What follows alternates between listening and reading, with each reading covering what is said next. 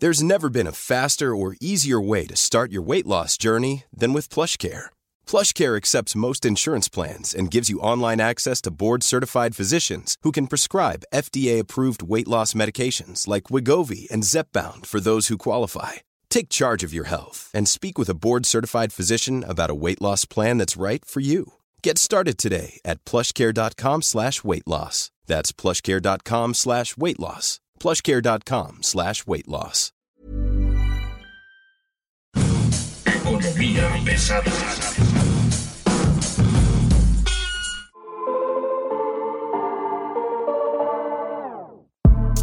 ¿Cómo están ustedes? Bienvenidos a Economía Pesada en la última emisión del año. Bienvenidos a lo que podremos decir es el colofón de un año 2020 que trajo demasiadas sorpresas en la economía, demasiados problemas y bueno, podemos pensar que iba a estar más tranquilo este fin de año, pero no. Tenemos temas para terminar muy importantes como por ejemplo la ley de Banco de México, el incremento a los salarios mínimos, los pronósticos y perspectivas económicas para el próximo año y por supuesto por supuesto, al señor presidente hablando de economía y olvidando que el Fondo Monetario Internacional es, por supuesto, la mamá de los pollitos. En fin, mi nombre es Luis Carriles, arroba Luis Carrujos. Tenemos aquí con nosotros también a Mario Lavés, editor de finanzas del Sol de México. Y es un gusto que esté con nosotros en esta emisión. 52 semanas hemos estado aquí.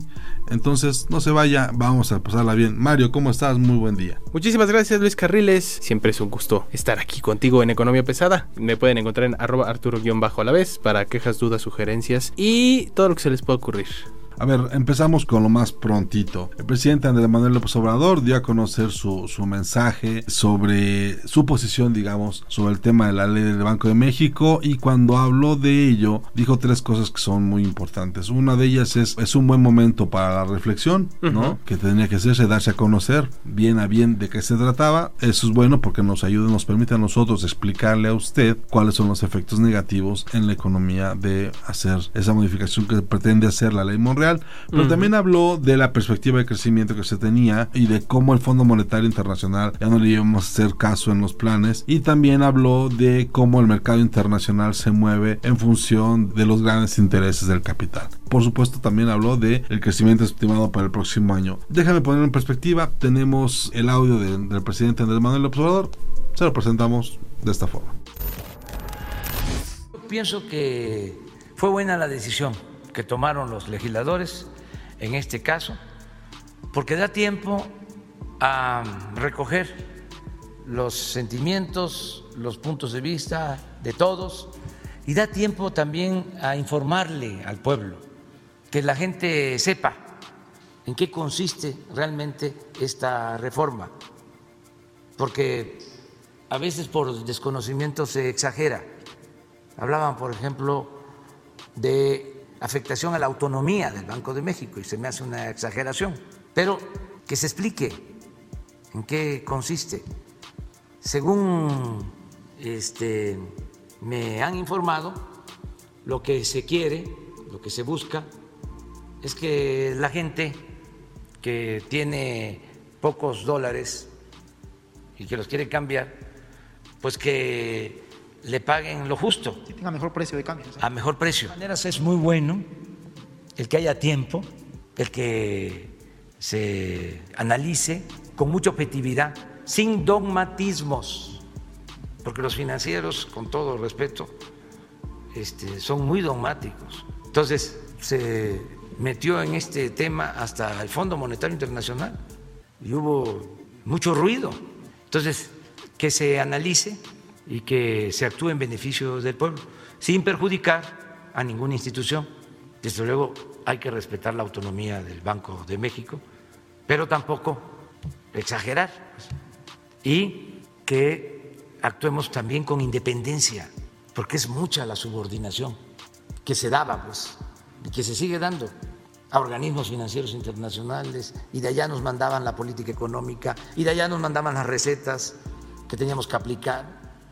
una dependencia total. Entonces, ¿qué no podemos decidir? Nosotros, de acuerdo a lo que conviene al pueblo. Creo que lo principal es explicarle a la gente que la reforma que pretenden ellos en un momento dado aprobar va sobre un monto de 300 millones de dólares.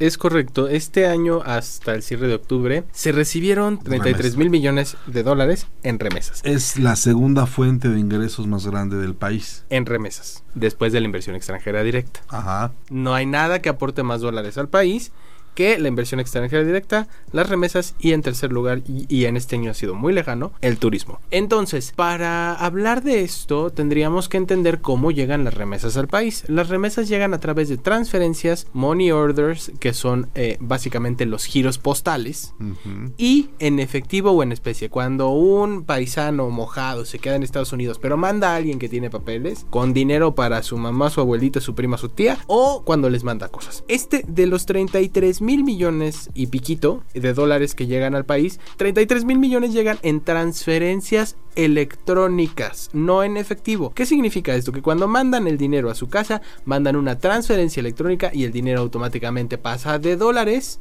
a pesos. No hay que ir a la tiendita a pedirle al usurero del tendero que nos haga cambiar el dólar y que nos haga perder 30% como aseguró Ricardo Monreal, el zacatecano que dice que vive en un estado de puro migrante. El monto que realmente se hace es de 1%, es menos de 1% es menos de 1% de lo que llega de remesas y este en cuanto al monto y en cuanto a las transferencias al, número de operaciones es todavía menos, es 0.6%.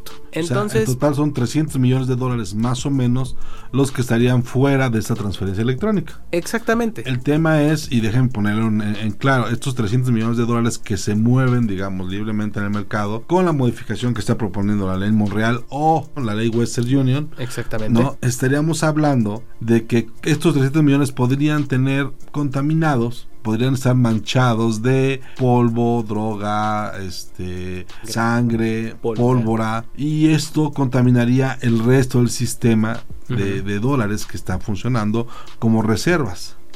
Esto es muy importante entenderlo porque si estos 300 millones de dólares que están, digamos, moviéndose libremente en el mercado pasan a esa, son tomados por Banco de México, contaminan todo el resto de los dólares. Y en lo que tú defines qué está, qué, qué, parte es. Y en lo que encuentras el dólar que viene sucio. Pues paralizas todo esto. Exactamente. Esa, esa discusión es la que se tiene que dar. ¿Cuál es el real beneficio de modificar la ley? Una ley que además es orgánica para, para la autonomía del Banco de México. ¿no? Tú estarías obligando al Banco de México a hacer una operación que no hace y que en ningún lado del mundo hace ningún sistema, digamos, avanzado de banco con un Banco de México libre tiene esto. Hay un par de sistemas que por ahí a lo mejor sí lo están haciendo. Uno de ellos es Venezuela. Banco Central de Venezuela. El Banco Central de Venezuela, él sí, ellos sí hacen este tipo de operaciones. Captan todo tipo de operaciones de dinero en efectivo, oro, venta de, de dólares por petróleo, etcétera, etcétera, etcétera. El gobierno concentra absolutamente todos los recursos y los utiliza en lo que se les da la gana. Es básicamente el modus operandi venezolano por ejemplo, ¿no? Eso, eso hay que dejarlo ahí claro. Ese es un tema. El otro gran tema que puso en la mesa el señor presidente es el Fondo Monetario Internacional. Déjeme explicarle, a lo mejor porque no se acuerda todo el mundo, pero la última gran crisis de los 80 tuvo que ver con la reconstrucción de la economía que tardó probablemente 12 años o 15 años en recuperarse. ¿no? La reconstrucción económica implicó literalmente deshacer todo lo que se trabajó durante la época de Luis Echeverría y José López Portillo, pero también implicó deshacerse todo lo que se había hecho antes, incluso proyectos que se habían iniciado eh, dos gobiernos antes de Luis Echeverría. O sea, el milagro mexicano literalmente quedó destruido por una mala decisión de política económica que apostaba que la palanca de desarrollo sería el petróleo. ¿Le parece conocido? Bueno, es lo mismito. El Fondo Monetario Internacional nos obliga como país, digamos, a reconstruir las relaciones diplomáticas con el mundo, a pedir préstamos, a redefinir el tamaño del Estado y demás. A ver, yo creo que tendríamos que ser muy precisos ahí. No se pidió un préstamo, se pidió un rescate. Se pidió un rescate, exacto. Bueno, ese, hay una diferencia enorme. La visita que hace, la visita que hace Jesús Silva Gerso a los banqueros de Nueva York, es decir, fue literalmente decirles, señores, les debemos mucho dinero, no tenemos más dinero para pagarles y por favor, este, préstenos más dinero para poderles pagar. Debo, no niego, pago, no tengo, pero necesito más. pero necesito más. Entonces, no, no queremos asustar a nadie. No, no, no, no, no. Pues, ¿Quién quiere asustar con el petate del muerto? Ah, el señor presidente dijo eso, ¿no? No, fue Ricardo Monreal. Es, es lo mismo. Eh, pues sí.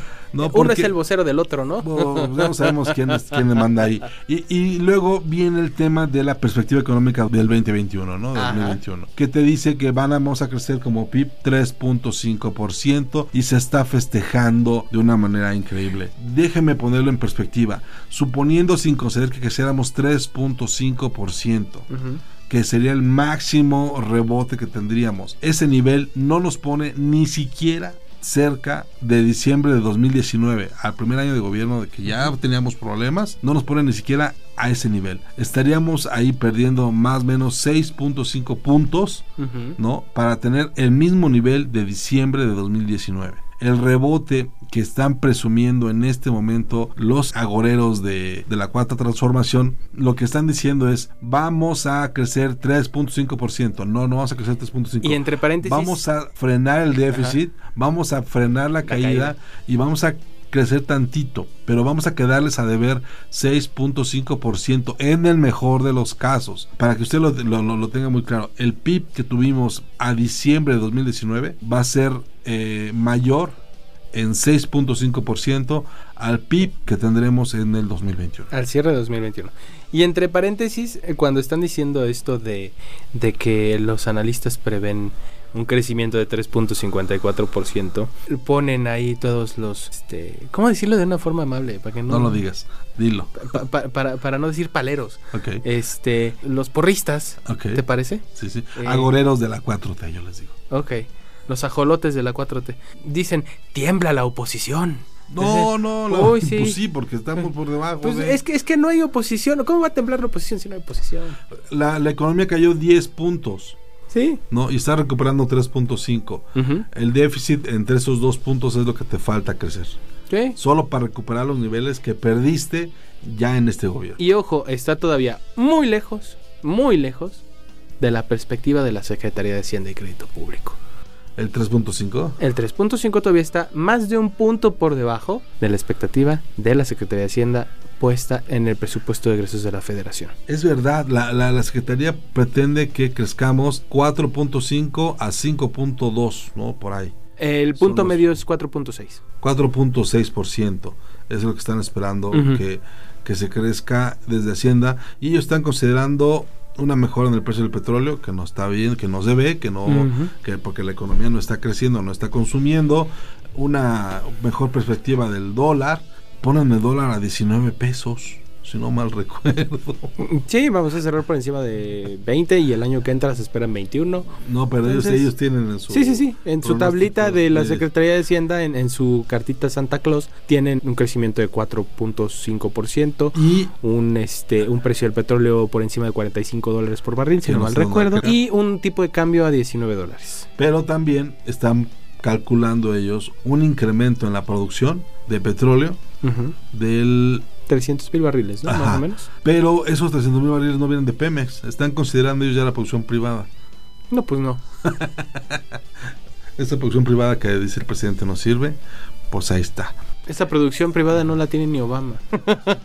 Esos son los temas macros que, que tenemos que discutir con usted, que le estamos planteando. Sí, no está, no son buenas noticias, pero no, no podemos dejarlas de lado. Ese es un caso. El otro gran caso que tenemos que tomar nosotros en cuenta es el incremento salarial. Los 18.5 pesos que se incrementan al salario mínimo a pesar de los llamados que es el sector privado para no este para no hacerlo, para no pegarle a la masa trabajadora, sobre todo a la gente que en este momento tiene un empleo. Estamos hablando de que en los últimos 10 años, de 2010 a la fecha, el salario mínimo pasó de 50 y tantos pesos, poco más de 50 pesos, a los 147 pesos que hoy Correcto. es, ¿no? Este incremento en 10 años es muy importante numéricamente y en los últimos 3 años ha sido más agresivo, ¿no? Porque este aumento incluye 20 2021, 2020, 2019, son, son incrementos muy importantes. Aquí lo que, lo que estamos pensando nosotros es de que va a haber todavía repercusiones que no tenemos muy medidas cómo van a ocurrir. Probablemente le pegue a los trabajos que son, digamos, mal pagados. Esto le va a pegar a la precarización laboral, va a generar una mayor precarización laboral, va a generar una mayor tasa de informalidad, pero sobre todo va a generar un, un asunto de, de desempleo formal. Vamos a ver a la gente intentando hacer negocios en la calle, fuera del sistema fiscal. Vamos a ver a la gente haciendo trabajos por fuera, pagados en efectivo. Y vamos a ver una, vamos a ver frenado, digamos, la generación de nuevos empleos, ¿no? Porque pues la gente va a pagar más, entonces va a dar más este trabajos a otros, va a ampliar, digamos, las obligaciones de los trabajadores. Va a decir, bueno, te pago más, ahora tienes que hacer más cosas, más tiempo, por, y pues ni modo que renuncies, ¿no? Hay una fila de gente buscando, esperando que tú te vayas para tomar eso que tú no quisiste.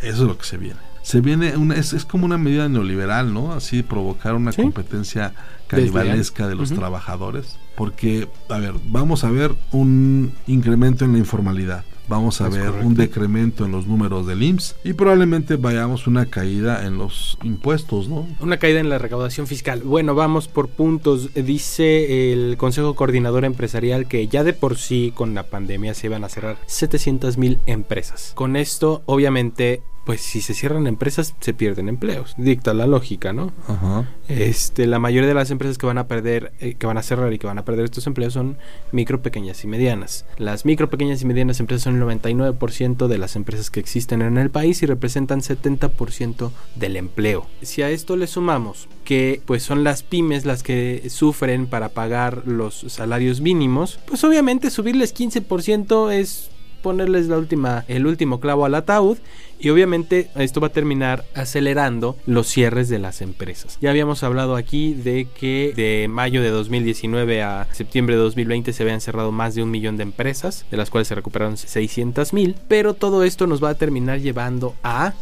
pérdida de empleos. El mismo Consejo Coordinador Empresarial dice, las empresas que están ligadas, las empresas grandotas, las que están ligadas a las exportaciones, las que tienen poder adquisitivo, es decir, las que son de empresarios fifís ricos, esas no les va a pasar nada. A las que les va a pasar es a las empresas de personas como usted y como yo. Al respecto, el presidente Andrés Manuel López Obrador presentó en la mañana del jueves lo siguiente.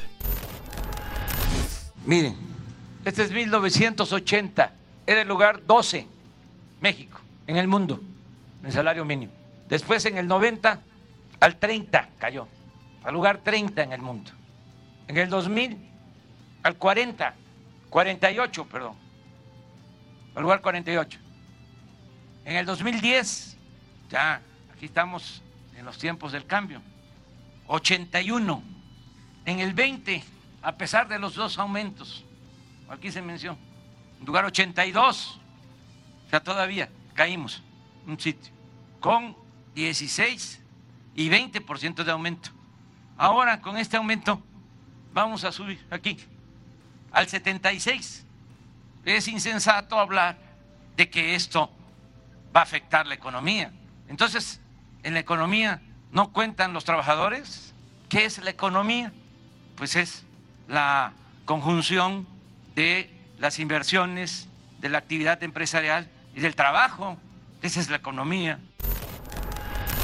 Si a él no le queda claro cómo afecta esto la economía, bah, ¿qué podemos esperar? Esto fue Economía Pesada. Gracias por acompañarnos este 2020. Esperemos siga con nosotros el 2021. Y seguiremos intentando explicar y reflexionar alrededor de lo que es la economía de la 4T. Feliz Navidad, próspero año nuevo, no vuelen con Interjet porque ya suspendió todos sus vuelos de aquí a fin de año. Y les recordamos que nos pueden escuchar en Acast, Deezer, Google Podcast, Apple Podcast y Spotify. Ya nos puede encontrar en Amazon Music. Si oyó bien, Amazon Music. Ahí está Economía Pesada. También les recordamos suscribirse a nuestras redes en arroba podcast OM, donde podrá escuchar toda la oferta auditiva que tiene la Organización Editorial Mexicana para usted, la organización periodística más grande de América Latina.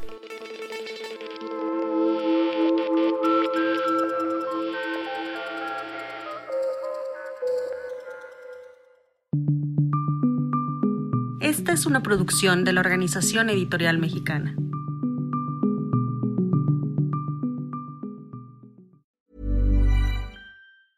Ever catch yourself eating the same flavorless dinner three days in a row? Dreaming of something better? Well, HelloFresh is your guilt-free dream come true, baby. It's me, Kiki Palmer. Let's wake up those taste buds with hot, juicy pecan-crusted chicken or garlic butter shrimp scampi. Mm. Hello Fresh. Stop dreaming of all the delicious possibilities and dig in at HelloFresh.com.